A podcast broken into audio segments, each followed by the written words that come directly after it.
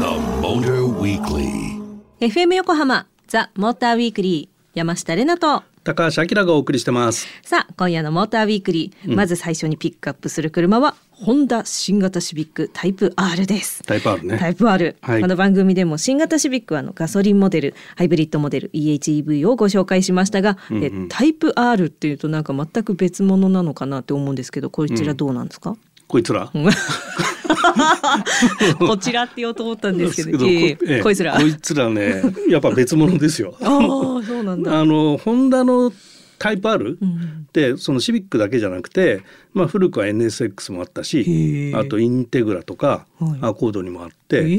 ー、あのシビックに限るとシビックって今回11代目なんだけど、このタイプ R では6代目。うーんでまあその時々の開発責任者がはい究極のドライビングプレジャーを追求したモデルっていう位置づけがタイプ R。そうなんですよ。これじゃあうん、うーんえ じゃあそんなタイプ R はどんな車なんですかっていう聞いたのに ねどんな走りなのかなとか中身気になりますけど中身 中身まず中身コンセプトは、んアルティメットドライビングプレジャーっていうのを言って て要要は究極のっていう意味ねあああアルティメット究極のドライビングプレジャーっていう意味で、うん三3つのコンセプトをホンダでは言ってるのね。はいでまずファステストっていうのを言っててははは要は速さね、はいでそれのためには VTEC の2リッターターボを磨き上げて330馬力うーん420ニュートンメーター、うんうんまあ、先代のタイプ R を上回るパワーと、まあ、軽量フライホイールっていうのがあるんだけどパーツでね、はいでそれを使ってるおかげでこのエンジンの吹き上がりとかね、レスポンスがめちゃめちゃ軽いの気持ちいいのへー軽快で。おお、うん、でそれからアディクティッドフィールって言ってるんだけど、んアディクティッドって夢中って意味なんだ けど英語がわからん はいあの速さだけじゃなくて、運転に夢中になれるようなほー痛快なドライビングフィールを追求しましたっていうのが一つある言葉ってすごい うんうんあとねセキュアフィールって言ってるんだけど、まあこれは安心感ははいはいっっていうことなんんだけど、まあ高速走行でこうダウンフォースがないと車ってちょっとふらついたりするんだけど、そういうこう地面に押さえつける力で安定させていくってことがこの技術で入っていて、はいまあ車がね揺れない、うんハイスピードで走ってるのがこうすごくどっしり安定してるっていう、好きそういうの うん、そこでこう運転してる人たち乗ってる人たちはこう安心感があるよっていうそういう3つのコンセプトでこう作られてる車なのね。 なんかすげえすげえしか言ってないけすどげえよく考えられてね。 そうそうそうそうそうそうえでもじゃあそうなのよ、でその開発責任者自身がレースやってる人なんでそりゃもうそうなりますわな。究極の走行をこうできる人たちなんで、はい まあどんどん追求して要求性能も上がっていくわけだよね。うんうんうんで結果的にこの新しいタイプ R って市販のその標準車のシビックと、まあ EHEV も EHEV もそうなんだけどそれよりもボディが大きいの。 う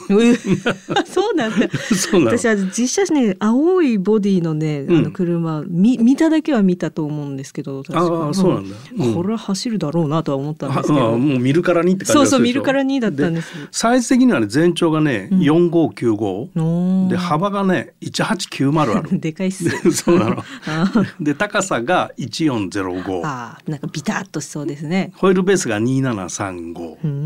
ん。でね車重が1430しかないんだよねおこれ軽い面なんですか。まあまあ軽めですねへえでタイヤサイズがなんと驚くことに2653019っていうのを、ん FF なのに入ってるっていうねそれはすごいん ですか。すごいんサイズです。がわからない。サイズわからないよね。これね、車知ってる人だと、うん、ギョーンってなるも。う嘘っていうサイズ。そうなんだ。そうわかんなくてすみません。はいとにかくすげえらしいです。いやいいいいんですいいんですあ、はいほんまですか。はいじゃあ、そんなもんね、いろんなポイントを聞いちゃったから、これは気になる走りはどどうでござんしたか。これ乗っあてみての。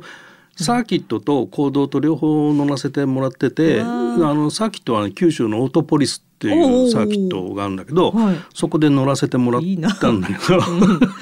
でこれあのそのサーキットで走るのと同時にあのログ R っていうねアプリを一緒に開発していへえてスマホアプリをね、はいでそのスマホで自分の走りをインカーで車載で撮るといろいろ解析してくれるんだよ。はいはで例えい。ばこうコーナリング G が少ないとか、うんうんうんブレーキングがちゃんと正確にできてるかとかね、はいはい例えば思いっきり踏んだらんブレーキ余っちゃって、もう一回加速するなんてことがさやっぱああるわけよ。はあでそういうのが全部データで残るんで、うんうん自分でこう学習できてああもっとここ攻めていいんだとか サブレーキットの人のやり方じゃん。あそうなのこれ、サーキット走る究極のアルティメットスポーツなわけあそっかそっよかそっかサーキットも走れるね、はいはいはいうん、だからそのこのまんまサーキット走って全く問題ないだって皆さんそういう自分でログ取ってこうなんか表メーターを見てなんちゃらかんちゃらってね勉強して詰めていくじゃないですか。それができるんだ。そうでさらにねこのデータは世界で公開されてて世界中のドライバーのデータが見れるっていうのがあってすごい。で例えば有名な人が乗ったデータがこう公開されればうん自分のデータと比較もできるんだよ。あ、それめっちゃいい勉強ツールじゃないですか。そうそうそうなのやば。でまあ世界だとちょっとこう比較しにくいけど、国内のメジャーサーキットは自動的にこの位置判定して、あの速度リミッターも自動的に解除される のね。まあ俺もだからオートポリスでストレートエンドで、ね、212キロぐらいかなでもねレーシングドライバーが乗るともっと出んのよ220キロとか出てたとかって話だっ たかななんかそうなの飛んでっちゃいそう。 そうなんだよね。でそんな車なんだけど、はい公道で乗ると、ん普通に走れる 普通にっていうと変だけど、すごいなうんまああの本当の低速20キロぐらいまでは結構ひょこひょこしちゃう硬い足の感じがあるんだけど、はいまあ40キロも出ると普通にしなやかに動き出すんだよね。あら。でなんかね、このシバケットシート、なんかすごくないっていうバケットシートがついてんだけど、はい公道で乗っててもそこが変じゃないのよ。 ええどっちも楽しめていい。うん、だから実用的に使おうと思えば使え るし、まあ、タイムアタックする人にとってはうんもう究極のモデルだしすごっ。とんでもないんですよこの車一石二鳥ですね。一石二鳥でした。 わかんいないけど、へえもっと聞きたいけど、うんはいまあじゃあこの辺でねじゃあ今度価の格乗ってく ださい。一人だとちょっとまだおっかないんで、あきらさん横にいてくださいね。はい、えーえーとホンダシビックタイプ R 価格は499万7300円税込みとなっております。えなんか意外とのいいそうそうそう、ねそうなおの値段価格もそうなのよ。ね、うんと思いました。はい、こんだけね、あのいろんな話聞く前に私いつもあの勝手なイメージ考えちゃうんで、うんあのなし崩しでいきたいと思い ます。えー、山下の勝手なイメージ、ホンダシビックタイプ R。車好きで行った先では必ず愛車の写真を撮って SNS にアップ普段の生活や仕事が見えないので謎に包まれているけどたまに見かけると物静かそうネットと私生活のキャラが真逆な人が乗っていそう The Motor Weekly. FM 横浜ザ・モーターウィークリー山下れなと高橋明がお送りしてます。さあホンダ新型シビックタイプ R に続いて後半はフォルクスワーゲン ID4 をピックアップしていきますあの前半で俺言い忘れたんだけど、はいこの週末で今あのスーパー耐久を鈴鹿でやってんだけど、はいこの新型タイプ R がデビューしてる。今日だから予選が終わったぐらい、ちあょらっらららと結果気になるよね。あ気になりますね、うんえー走ってるとこ見たいはいえー、なんだっけあ小そう耳に挟んだ情報でした。 あきらの小耳情報ありがとうございました。はいえーそうですよ。えっ、と、フォルクスワーゲンそうのそう ID4 ね ID4 ですね。はいはいえーこちらね、えっ、と見た感じの印象なんですけど、うんもうデザイナーさんってなんか本当すごい発想持ってるなと思ってなんか車って、なんかイメージする車みんなあると思うんですけどなんかザ車みたいな、絵文字とかも車って打って車出るじゃないですか、はいはいじゃないところ来るし、うんうんなんかなんとなくなんですけど電気自動車って何かいつもぬるっとしてるどの車もぬめっとしてるイメージがあるけど、うんうんそこで、えーなんかフォルクスワーゲンっぽいとか、えーメルセデス・ベンツっぽいっていうのを出してくるなっていうのを思いそまうす。だね。めっちゃいいこと言った本当うん、めっちゃいいこと言ってると思うよ。 ありがとうございます。 はい、えーそんなね、んフォルクスワーゲンの電気自動車が日本に初上陸ということで、うんうんなんかネーミングもゴルフとかポロとかじゃない、ID なんかアルファベットが来るから、これはどういうことなんだろうなって、これが電気自動車ってことなんですかね。まああのフォルクスワーゲンのその電気自動車のシリーズが全部 ID のまあボディの大きさで3とか4とか、 まあそ ういうことになってんだけど、はい。世界中で2050年目標でカーボンニュートラルにしましょうってはい言言っっててるるじゃない。うんでそれまあ EU もアメリカもうん日本もそこを目指してるわけね。 はい。だけどさ中国は2060年っつってる 何ちゃっかり伸ばして。そうロシアは2070年。おいおいおいおいおいおいでまあかまいあい国がろい何をろあるわけですよ。へえへえへえじ自分たちの都合つ るなるほどね ででその EU の掲げる目標に対してあのフォルクスワーゲンはロードマップを自分のところではどうするかっていうのを、うんうん去年の夏ぐらいに発表してて、はまあ、ニューオート戦略っていうものを発表したのね。はい。でその中で言ってたのが、まあ、2030年までに EV 比率を50%にしますおー2040年までには100%にしますってことを言ってるのよ。具体的に。はい、でそうすると一般の人たちどうするかなっていうと、うん。今このピュアなガソリン車買っちゃうと、売る時にもう電気自動車の時代になってる、あそうすると中古車のさ価格っていうか下取りっていうかさ、あ。はいはい。あんま値段がつかないんじゃないかっていうことを心配し始めちゃってて、うん。だから今乗ってる車をできるだけ長く乗って、はい。次は EV にシフトするかなみたいな風潮がちょっと欧州とかでは見られるっていう話なんだよね。なるほどな。うんまあしょうがない。し しょうょがう ない。がないとか言っちゃった。うん、うんまあそうなんですよ。あーありがとうございます。うんまあまあねそんな感じですけれども、じゃ出あすけどもね。まはあいでもそのね 2050年までに実質ゼロってことだから、う ID4 は CO2 も出さないしこれはうんいい車なんじゃなかろうかと思いますけどどうなんですかね。そうその通り であの100%バッテリー EV なんでどーん CO2 は出ませんね。はあ。でただし車のキャラクターっていうか位置づけっていうのはガソリン車の代替になりますよっていう売り方をしていて、うん電気自動車だからこんなこともできますっていう、うんなんか突拍子もないことをやるっていうよりはスムーズにこうガソリン車から電気自動車に乗り換えができますっていうようなねあことをこう掲げてる車なんであの違和感はないと思うのね。おお。だなんか静かに走るんだこの車はぐらいのも んで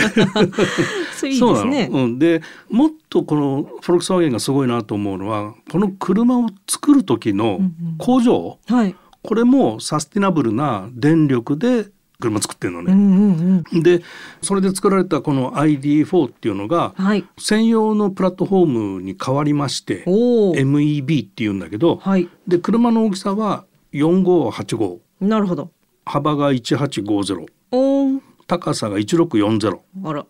でホイールベースが2770でまあねゴルフとかティグアンとか、はい。あの辺と大体同サイズで乗り換えやすいかなっていうところかなであとバッテリーの大きさが2タイプあってライトローンチエディションっていうのと、はいプロローンチエディションっていう、まあ、2タイプあって、はい。ライトの方がね388キロおお。長でいプ。ロの方が561キ 行ロって帰ってこれますね。うん、でもうパワーは言うことなく310ニュートンおお。あるんでもう力強い。うん。あきらさんどっちに乗られたんですか。あのね、これうんえ